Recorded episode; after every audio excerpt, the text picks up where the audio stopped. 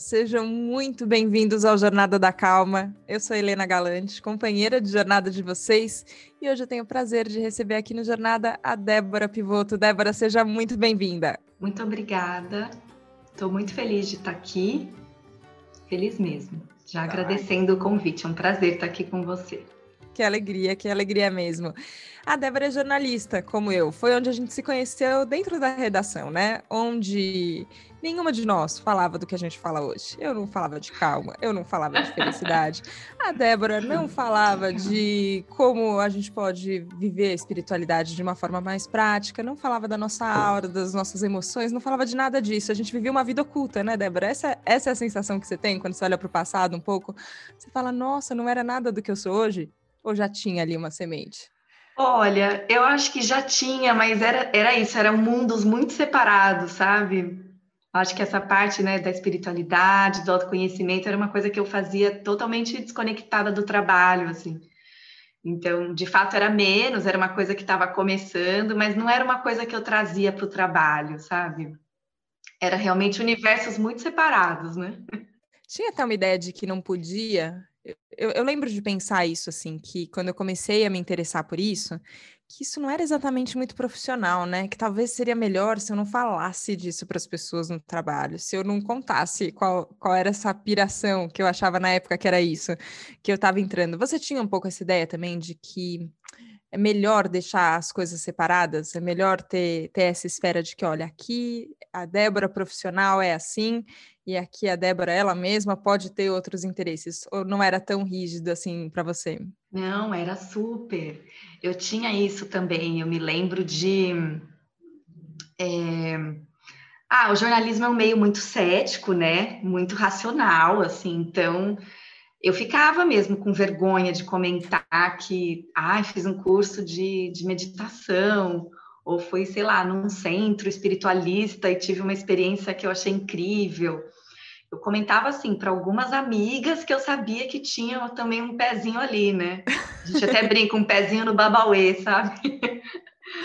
Mas era aquela coisa que você comentava num cafezinho, assim, com quem você tinha mais intimidade. Mas sem dúvida, me parecia um, um lugar onde, onde esse universo não, não tinha nenhuma credibilidade, né? Não tinha. Até podia isso, pegar meio mal, assim. Eu me lembro no. Depois, quando eu trabalhei em televisão, né? Eu trabalhei cinco anos em produção e tal. E eu fazia um curso toda segunda-feira à noite, que era um curso de desenvolvimento mediúnico. E eu me lembro que quando me mudaram lá de horário, eu só falei assim: olha, segunda noite eu tenho um curso. E assim, ninguém perguntou do que era o curso, mas as pessoas super achavam que era uma pós, sabe assim, um MBA em alguma coisa. ninguém sabe assim até hoje que era um curso de desenvolvimento mediúnico. Eu nunca falei, Uhum. Eu acho que a espiritualidade até ajudou, sabe? Assim, fica tranquila, ninguém vai te perguntar, você não precisa. Eu só falava, ó, oh, gente, eu tenho um curso segunda noite que é bem importante, então eu preciso sair no horário na segunda.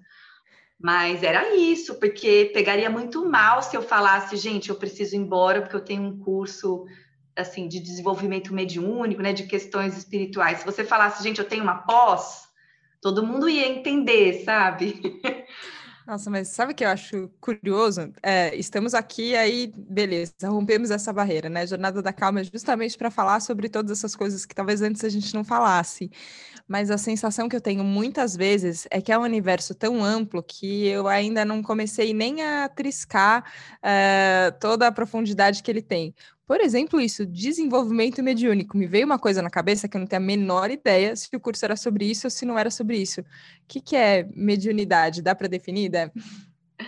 Olha, mediunidade é curioso também, porque para mim, e acho que para a grande maioria das pessoas, quando a gente fala em mediunidade, vem muito a figura assim do Chico Xavier, né, de grandes Sim. médiums mesmo que, né, que passaram por aqui, é muito conectado com o kardecismo, ou com trabalhos, por exemplo, de centros de umbanda, de candomblé, que trabalha né, com a incorporação de, de entidades ou de, de, orixás. Mas a mediunidade, ela também ela, ela é muito mais do que isso. Sei, a, a mediunidade é uma, é uma sensibilidade né, que todos nós temos em algum nível, que é de se você tanto perceber energias sutis, né? E você de alguma forma se comunicar com isso. E não é só, por exemplo, de outros espíritos, né? Ou seja, pessoas que desencarnaram, ou até orixás, né? Que são forças da natureza, algo muito poderoso. É uma sensibilidade, por exemplo, a intuição que todos nós temos é uma forma muito sofisticada de mediunidade. É uma anteninha aí que todos nós temos e que, e que faz parte dessa comunicação, né? Desse, eu acho que é um poder mesmo que temos. Uhum que é chamado de mediunidade. A questão de sonhos, tem pessoas que têm sonhos que, que trazem revelações, né? Por exemplo, não só de futuro, mas também de coisas bem importantes delas mesmas. Isso também é uma questão mediúnica. Ou você chega num lugar e você sente, você sente que aquele lugar está esquisito, né? Que, que a energia daquele lugar está estranha, está pesada, ou que alguém, a pessoa não fala nada, mas você sente uma densidade na pessoa. Então, essa troca de energia, essa leitura de energia que a gente faz de pessoas e de ambientes, por exemplo, isso é, é uma característica da, da mediunidade também. Que então, demais. Aí eu fui trabalhar isso, porque eu, eu sempre tive uma sensibilidade, assim, desde criança, mas não sabia muito o que fazer com ela, sabe? Uma vez me falaram para ir num centro espírita, mas aí eu lembro que era um curso de quatro anos para fazer. E eu, nessa época, ainda é isso, super jornalista, falei, gente, a minha faculdade foi quatro anos, eu não vou ficar quatro anos num centro, sabe assim? mas eu comecei a ter problemas de saúde, eu tinha, eu tinha muitas tonturas e eu sentia essa coisa da energia das pessoas, mas aquilo me afetava muito. E muito sono, muito, muito sono, assim. Chegou num nível, eu lembro um dia que eu estava trabalhando, eu precisei ir no carro, dormi um pouco, eu fiquei meia hora dormindo no carro e sonhava muito e voltava. Aí eu encontrei um centro que não era assim de nenhuma religião específica.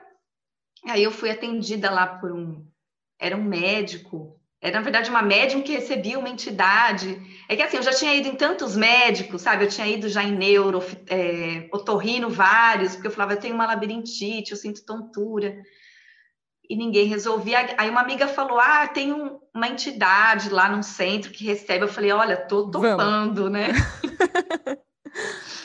e quando eu fui, ele falou: ele falou, Não, fica tranquila, você não tem. Ele falou: Não é labirintite que você tem, você tem mediunidade e você só que está uhum. muito desequilibrada, você precisa trabalhar isso. E foi aí que eu, que eu entrei nesse curso, entendeu? Que era nesse mesmo lugar. Uhum. Aí eu uhum. fui entendendo que era isso, trabalhando, de fato eu melhorei muito, assim, a minha saúde melhorou muito. E aí foi me abrindo, né? Eu fui entendendo também melhor o que, que é essa, né, essa mediunidade e a importância que ela tem também é gostoso te ouvir falar, porque é isso, assim, a hora que eu ouvi mediunidade, por exemplo, vai lá para a estratosfera, assim, na minha cabeça. É esse lugar de, nossa, Chico Xavier, é, eu vi recentemente o filme do, do Divaldo, aí você fala, nossa, um contato, ver espíritos, aí você fala, meu Deus, não é, não é uma coisa que eu tenho, não é uma coisa para mim, acho que é, parece muito alheio, assim, muito externo. E do jeito que você está falando, você fala, cara, eu entro num lugar e falo, opa, está acontecendo aqui que, que, que tá estranho? Ou eu percebo alguém falando alguma coisa, mas você fala, nossa, mas tem alguma coisa além do que essa pessoa está falando. Ou de repente eu sinto uma energia e falo, nossa, mas não veio de mim, o que está acontecendo aqui? olho para o lado e fala, tá, tô entendendo o que está acontecendo. Você traz isso para a esfera prática. É, e, e eu acho isso muito legal. Quando a Débora escreve uma coluna, gente, na Boa Forma, que chama Espiritualidade Prática, é o nome de, de um blog que ela tem, e eu acho só esse conceito já muito maravilhoso e o que ela escreve também muito maravilhoso. Mas eu queria que você explicasse, porque para mim dá essa sensação de, ó, pega um tema que é complexo, e, e é complexo mesmo, pode, pode ter muitos desdobramentos, mas ele não está separado da sua vida aqui, ó. Eu, você, trabalhando, tomando café, almoçando, dormindo, tendo sono, sonhando. Tem essa esfera que ela é do, do cotidiano. Como foi que você chegou nessa, nessa inter, interligação, Débora, da, da espiritualidade com a prática? Olha, eu acho que foi até pela minha experiência, assim, porque eu tinha, né, essas vidas separadas, como a gente citou aqui no começo, e aí eu vivia, é isso, jornalismo, que era um lugar super racional, cético, prático e tal. E aí, de repente, você ia para um centro onde as pessoas falavam que ah, a entidade tal falou isso, as pessoas escreviam mensagens e aquilo era super natural. E eu falava, gente, como assim, né? Universo. e eu transitava entre eles, e assim, eu falava, gente, e aí, né? Como é que é tudo isso? E eu também, eu acho que eu tinha uma coisa de, eu sempre assim, tive alguma conexão com a espiritualidade, eu acreditava em, né, que, sei lá, que a vida não acaba aqui, que tinha muita coisa além do que a gente vivia e do que a gente conseguia ver, mas eu também tinha um corpo, também tinha né, coisas muito concretas aqui nesse mundo. E, e era angustiante essa vida dupla, sabe? Sim. E com o tempo eu fui percebendo o quanto assim as coisas não são separadas dessa forma ou não deveriam ser, sabe? E aí eu percebi que a espiritualidade que eu queria praticar e sobre a qual eu queria falar era justamente uma espiritualidade é, que a gente que faz sentido na nossa vida prática.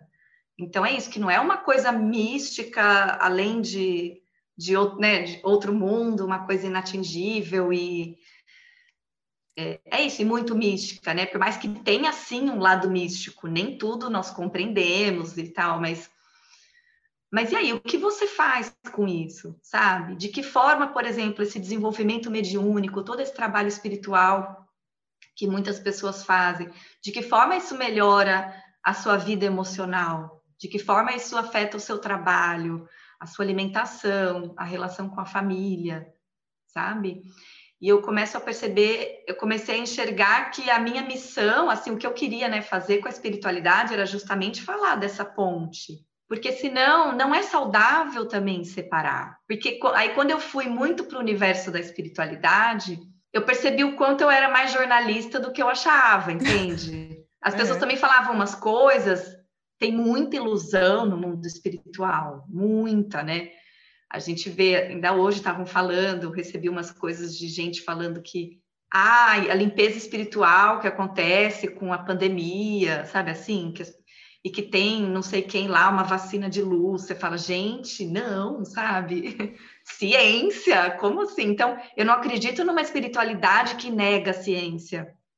Né? Eu não acredito numa espiritualidade que vive aí no mundo só espiritual, como se fôssemos anjos, né? Uhum. A gente está uhum. na Terra, estamos aqui bem encarnadinhos, cheio de karma para resolver, sabe? Eu sempre falo, a gente está aqui para ajudar essa, esse planeta, a sociedade a melhorar. E eu acho que né, o plano espiritual e a espiritualidade pode nos inspirar, pode nos ajudar muito a trabalhar na prática. Porque se a gente a gente não está no céu, né? Se fosse para ficar só no espiritual, a gente não estava aqui encarnado. É maravilhoso isso, assim, porque é, eu fico pensando sobre quais são os nossos afazeres diários, né? A gente acorda, a gente tem que fazer xixi, a gente escova o dente, a gente tem que lavar o corpo, tem que tomar banho, tem que comer, faz cocô. Assim, ó, tem coisas que a gente tem nos, nos nossos afazeres que são muito ligados à, à matéria, ao corpo. É, a gente trabalha, a gente fica doente, a gente é, escolhe o que, que a gente come, isso tem um efeito. É, essa esfera, eu acho que ela tem um. Inclusive, tem muitas lições também aqui, né? Você fala, tá, o que que, o que, que esse. Essas interações que eu tenho, como é que é o meu cuidado comigo mesmo, como é que eu percebo, quais são os sinais que meu corpo está dando, tudo isso tem um, tem um aprendizado que ele é intrínseco, né? E eu percebo também isso, assim, ó, a gente não, é, eu hoje, da onde eu vejo, né, eu não consigo negar que que, que tem uma esfera espiritual, que tem um que tem uma coisa aqui que eu não estou vendo, mas que eu estou percebendo, que tem uma ligação que pode ter é, orientação que vem de lugares que a gente não sabe exatamente de onde são, mas quando a gente segue, a gente, a gente percebe isso também. Então, eu acho que quando a gente está disposto, e eu sinto em você essa disposição, né? Você fala, tá bom, então eu vou, eu vou para os dois lados, mas isso não significa também que, que eu não me aprofundo em nenhum deles, né? Isso significa que eu vou até, até, até encontrar onde eles se encontram, né? E eu acredito que eles se encontram. E nesse caminho todo, o que eu vejo, até foi um tema de uma, de uma coluna que você escreveu lá na Boa Forma, que muitas vezes a gente procura esse caminho espiritual tentando ter uma grande experiência, né? Você quer ter uma revelação, um momento, uau, extraordinário, que depois você vai encontrar suas amigas, vai falar assim, não acredito, o que, que aconteceu, o terapeuta me falou uma coisa, uhum. e beleza, você pode ter um insight grandioso disso. Só que às vezes a gente não quer lidar com o dia a dia, né? Com um processo uhum. terapêutico de falar, ó, oh, eu tô aqui, aí eu fui trabalhar, eu senti isso. Aí eu fui me relacionar com essa pessoa e falei, caraca, empaquei aqui. E às vezes não tem um grande uau, nossa, mas tem um processo que tem mais a ver com essa esfera cotidiana, com a prática, que também traz é, informações para a gente.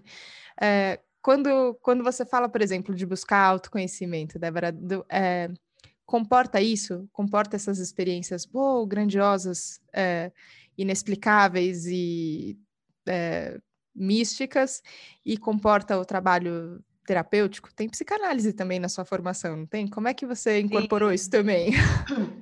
Então, porque aí quando eu fui me aprofundando né, nessa questão do, do autoconhecimento, aí eu fui fazer um curso de, um, de leitura de aura, né, que, foi, que é uma ferramenta de autoconhecimento que aí eu comecei a enxergar essa questão da sensibilidade, da mediunidade conectada com o autoconhecimento, ou seja, né, ali no caso conectada com uma terapia.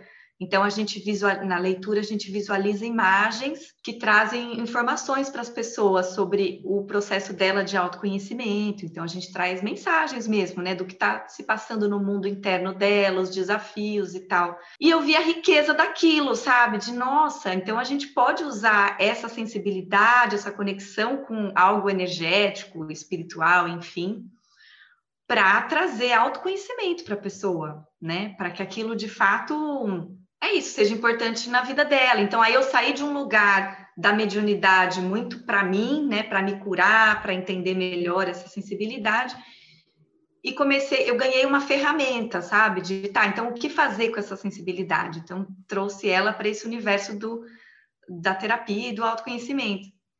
Mas eu também fui entendendo, é, a gente vai aprofundando, né? Assim, são etapas. Eu também fui entendendo que esse universo, né? Isso da terapia holística, de retiros e de coisas, é isso, tem muito esse campo, às vezes, da experiência. Então, as pessoas ficam encantadíssimas com o que você traz numa leitura de aura ou com o que elas sentem num retiro. Porque esse campo, ou, por exemplo, num, em rituais de ayahuasca, que eu já participei de alguns e tem isso, são revelações mesmo, são coisas muito potentes, sabe? São místicas e trazem é de uma profundidade muito grande, mas também as, traz uma sensação de bem-estar muitas vezes que é muito rara da gente sentir. Mas é isso, eu sinto que tem pessoas que aí ficam, sabe, faz um retiro atrás do outro e querem e existe uma parte do autoconhecimento que, gente, eu, eu falo, é o arroz com feijão. Então, assim, não adianta só você também ter várias experiências e grandes revelações e a relação com o teu parceiro tá horrível, ou a relação com a tua família tá muito ruim, né? Existe uma parte aí de, de enfrentar nossas sombras e, e que é, é, do dia a dia, sabe? Ela não vai ser legal. Eu acho que assim, as revelações e né, é, o mundo espiritual e várias ferramentas podem te, te trazer muita compreensão, podem te ajudar a ver muita coisa, Agora, assim, sem coragem e sem um trabalho no dia a dia, na prática, não tem mudança, sabe? Ninguém vive só dessa desse lugar. Então é isso, eu, cada vez mais eu fui percebendo o quanto essa separação de espiritualidade e de prática, ela não faz sentido. Na verdade, ela é prejudicial, eu acho, para a pessoa. Quando a pessoa vive só lá, é horrível. Ela tem muita dificuldade com dinheiro, por exemplo. Isso eu vejo muito em pessoas que são muito espiritualizadas, tem uma super dificuldade com, em lidar com dinheiro, em lidar com a, com a sexualidade, sabe, com a libido, com inveja, com lugares que são mais densos, né, da nossa personalidade, e somos todos assim, mas daquela pessoa também que é super prática, que só trabalha, né, que não, aquele é meio bem jornalístico que a gente conhece, as pessoas também estão super doentes, né, assim, muitas não cuidam de uma saúde é, enfim, energética, espiritual, elas ficam muito cansadas e, e fica uma coisa um pouco vazia também quando você não não trabalha esse campo da sua espiritualidade, seja ele da, da forma que for, entendeu? Amei. Eu me lembro, um, teve uma série que eu achei muito incrível da, acho que o Fantástico fez com a Sônia Bride, que foi para a Índia, E aí ela falava muito sobre o rio Ganges, né? Mostrava a parte limpa do rio, a parte que estava muito poluída do rio. E ela fala, né? Eu acho a Índia um exemplo muito forte dessa separação, assim, porque a Índia é um lugar cheio de templos, quase muitas casas têm um altar, tem que, e a Índia não tem banheiro, né? Muitas casas não têm banheiros. E aí ela entrevista um, é um mestre espiritual, né? não, não me lembro agora a cidade, mas eu, me marcou muito a entrevista porque ele fala assim para ela: eu acho que nesse momento a Índia precisa de menos templos e mais banheiros. E isso é um mestre espiritual falando. Então, assim, isso para mim é, é, a espiritualidade prática, sabe? Ele tá vivendo num lugar que ele vê que as pessoas, assim, não dá para você ter vários templos e não ter banheiros nas casas, sabe? Nossa. As pessoas poluem o rio Ganges lá, muitos, porque eles falam: ah, o rio é sagrado, não tem problema jogar sujeiras no rio. Claro que tem problema, o rio está super poluído em alguns lugares, né? Então, você entende como essa desconexão é, é, é prejudicial, né? Assim, não faz nenhum sentido. Claro. Só que a gente tem que ter olhos para ver, né? Porque eu fico pensando muito de um, de um ponto de vista meio deslumbrado, às vezes, quando. E eu percebo isso em mim, assim. Você entra numa. Conscientemente, você fala, agora estou na minha jornada de autoconhecimento, né? E Jornada da Calma não é à toa o nome de jornada, né? Eu falo, caraca, tem uma jornada aqui a ser trilhada, tem passos e tem caminhos e tem descobertas. E isso tem um deslumbramento que ele é inegável, assim. E você de fato descobre coisas e, e você acha é, pedaços da sua mente que você fala, nossa, não sabia que estava aqui, é maravilhoso, tem um encantamento. E você começa a descobrir, admirar isso, assim. Quando, quando você vê alguém que tem um altar, por exemplo, eu, eu, eu eu, eu, sinto muito isso, assim, por pessoas que, que eu vejo que tem uma devoção muito grande. Eu falo, nossa, que coisa bonita. Eu, eu, eu gosto disso, eu acho, eu acho bonito que a pessoa tenha, tenha essa capacidade de parar e de orar e de rezar e de é, entrar em conexão com ela mesma, com o divino. Eu acho lindo, assim. E aí é fácil ser agora estou no meu caminho de autoconhecimento, então agora vou comprar uma passagem, então agora vou até a Índia, porque lá todo mundo tem o seu altar, todo mundo tem o seu templo, e as pessoas são espiritualizadas e tal. E ir para a Índia e ver só isso, e falar: ah, não, uhum. mas não tem banheiro. Ah, não tem problema, mas o rio tá sujo, mas não tem problema. Ah, mas o não tem problema. Fecha os olhos para tudo isso. E eu acho que desse, desse jeito, inclusive, que esse mestre espiritual falou ali nessa entrevista, tem um jeito de, cara, vamos abrir o olho. É verdade, Sim. é verdade. Tem cada um tem um templo e tem muito aprendizado nisso, mas também é verdade que não tem banheiro. E agora como é que como a gente vai fazer, né? E, e, e eu vejo assim que que esse momento de abrir os olhos para conseguir ver tudo, né? Para e ver tudo assim, ver tudo que a gente alcança, né? Não acho que não é tudo, tudo, tudo, mas ver mais, né? Enxergar mais.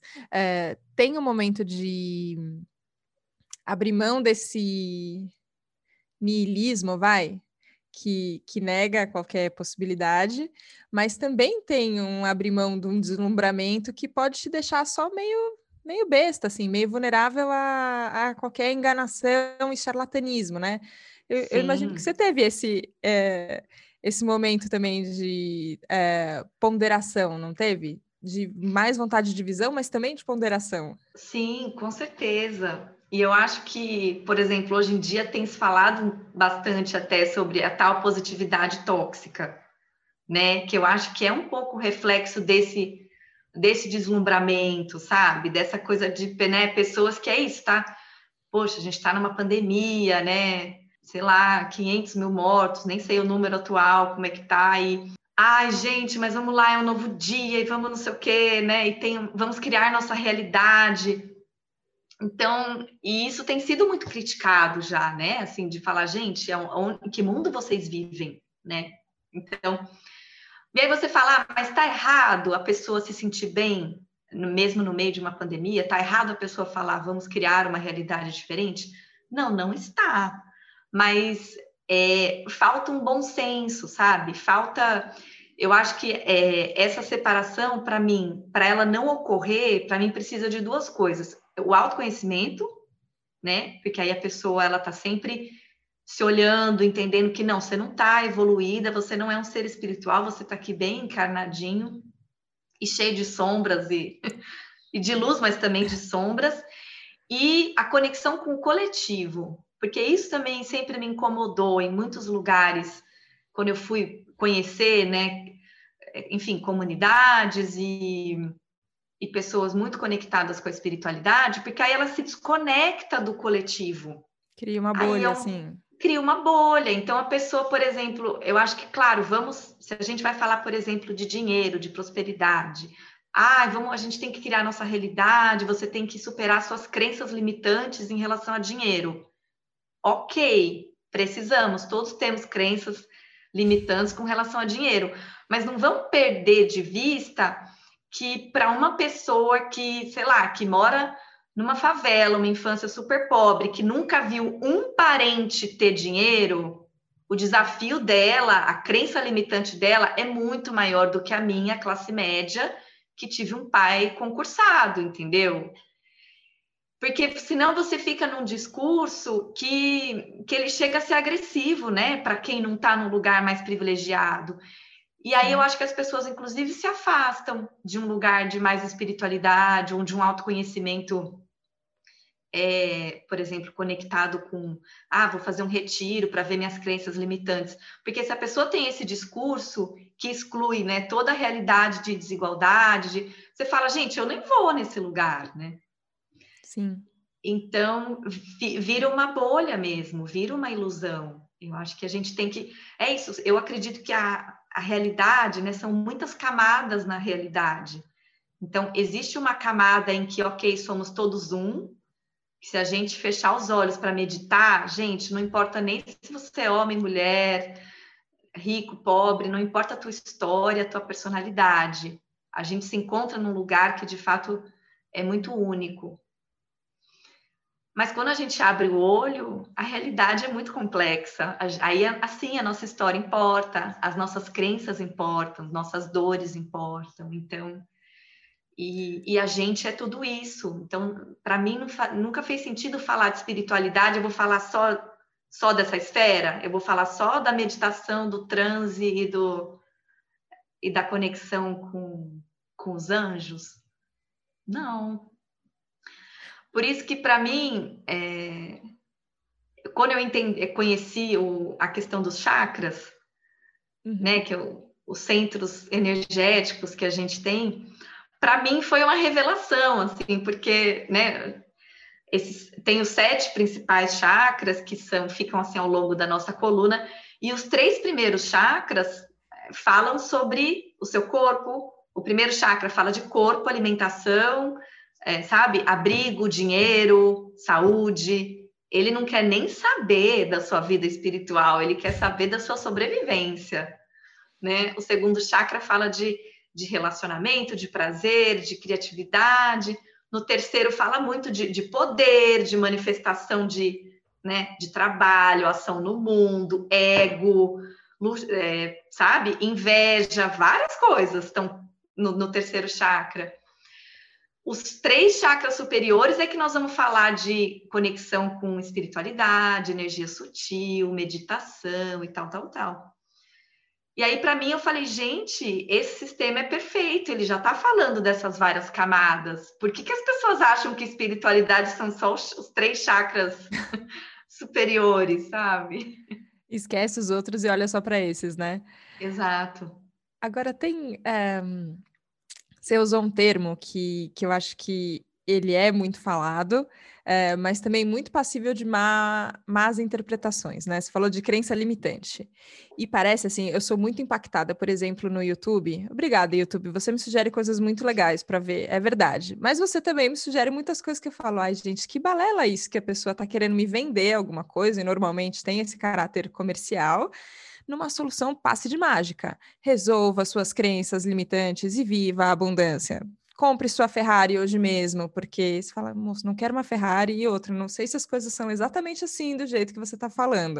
Uhum. É, tem esse, é, ah, uma versão bem consumista, né, da espiritualidade, assim, bem capitalista dessa visão, e tem um termo que você fala, cara, é verdade. E, e, eu reconheço em mim que eu tenho crenças, eu acredito em coisas, e quando você vê, é a águia e a galinha ali, entendeu? Estou criada, sou águia criada no meio de galinha, e eu penso, puta, então não posso voar, sei lá, é, pegando a, a, fábula ali da, da história. Então, ok, existem crenças, e eu vejo que elas me limitam em muitas formas. Então, como é que é não negar que tem alguma coisa, mas também não cair no charlatanismo? Como você explica, por exemplo, Débora, num, numa consulta ou, ou no momento de terapia, ou até num texto como você fez, o que, que é crença limitante e o que, que pode ser essa distorção desse termo? Então, e é, é realmente curioso, né? Como crenças limitantes é um termo assim que eu tá vejo. Tá bombando. Tá bombando, e né, principalmente no mundo aí de terapias holísticas, né? É tipo venha romper essa crença que você vai, sei lá, é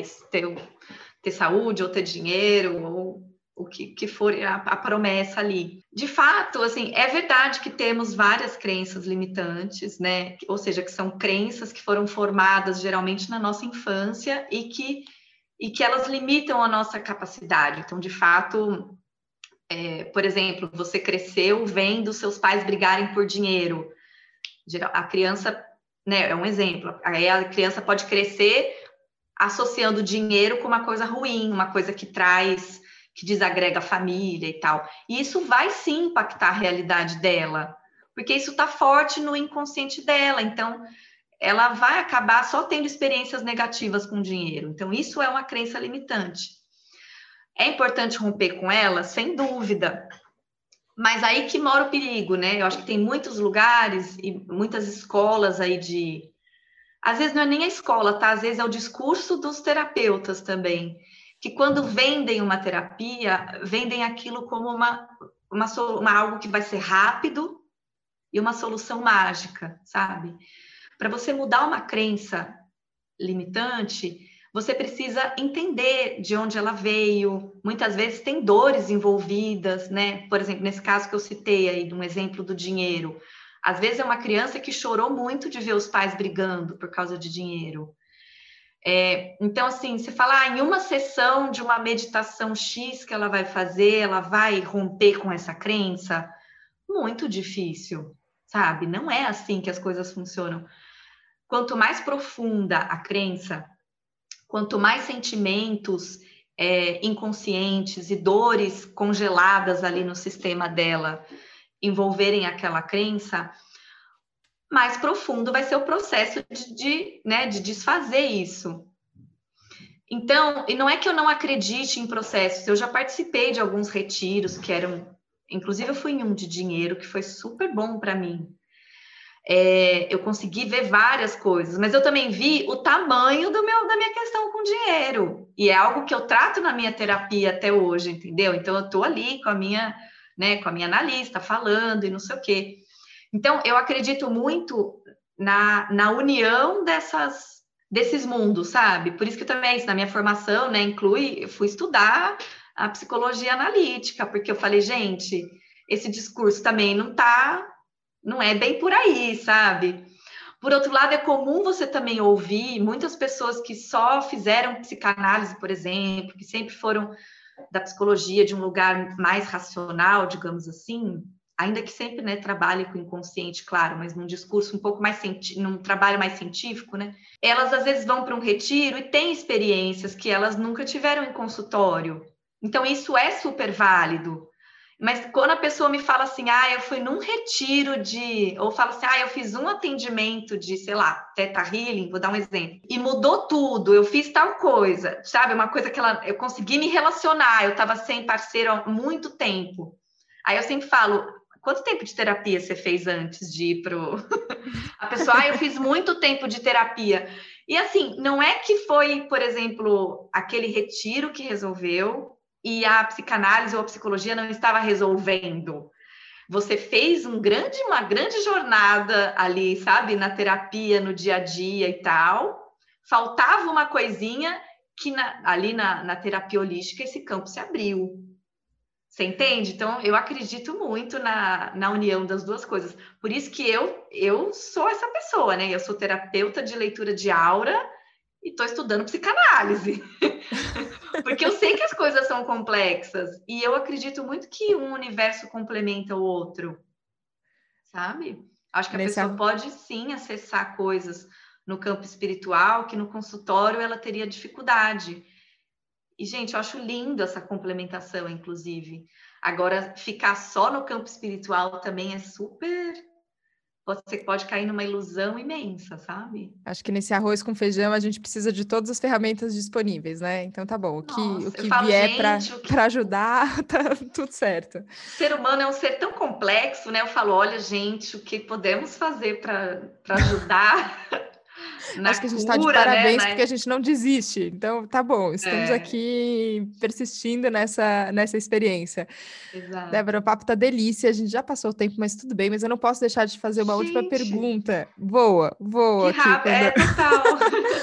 é, que você falou sobre a pessoa às vezes contar que, que ela foi no retiro, ou que talvez passou por um processo de, de terapia de muitos anos, e aí ela conseguiu resolver uma questão. E eu nunca tinha pensado nisso, até o texto de algumas semanas que você fez na Boa Forma, sobre essa pressa que a gente tem em resolver. Vamos resolver logo?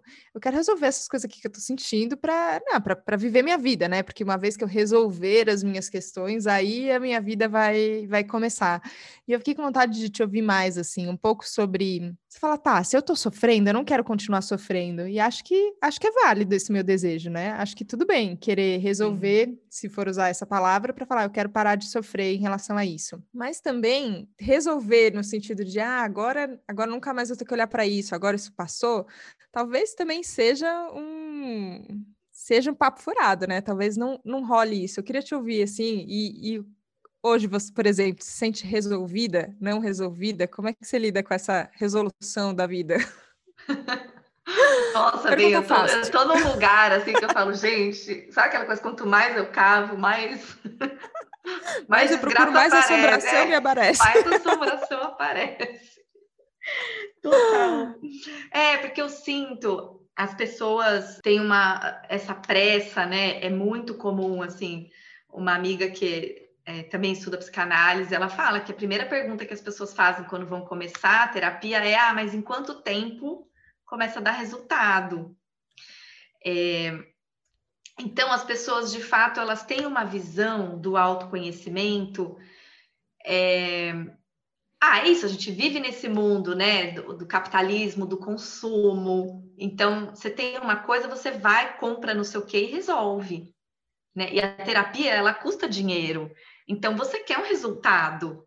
Então, você fala, ah, eu vou pagar isso, mas quantos meses eu vou pagar? Né? É tipo um curso. Mas quando a gente fala né, do, do autoconhecimento, do auto, da evolução do ser, é um campo totalmente né, abstrato, é, eu falo, é a jornada da alma, na verdade. Então, a gente está num outro campo em que não podemos dar prazo né? Porque também é isso, o processo terapêutico, aí seja uma terapia holística, seja a própria psicanálise, é uma coisa que nem o terapeuta pode prever, nem o paciente. Existe um processo ali que vai acontecer, né?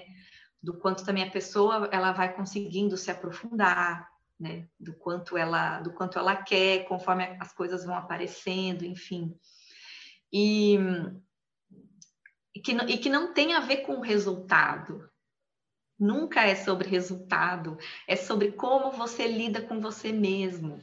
É sobre autoaceitação, sabe? É sobre às vezes você, eu falo que o resultado é você às vezes cair no mesmo problema, mas você não desanimar, você não se desesperar, você se acolher e falar, beleza, eu já passei por isso e eu tenho ferramentas para que dessa vez seja mais suave, sabe? Ou seja mais amoroso, é isso que é um resultado, entre aspas, de um processo analítico.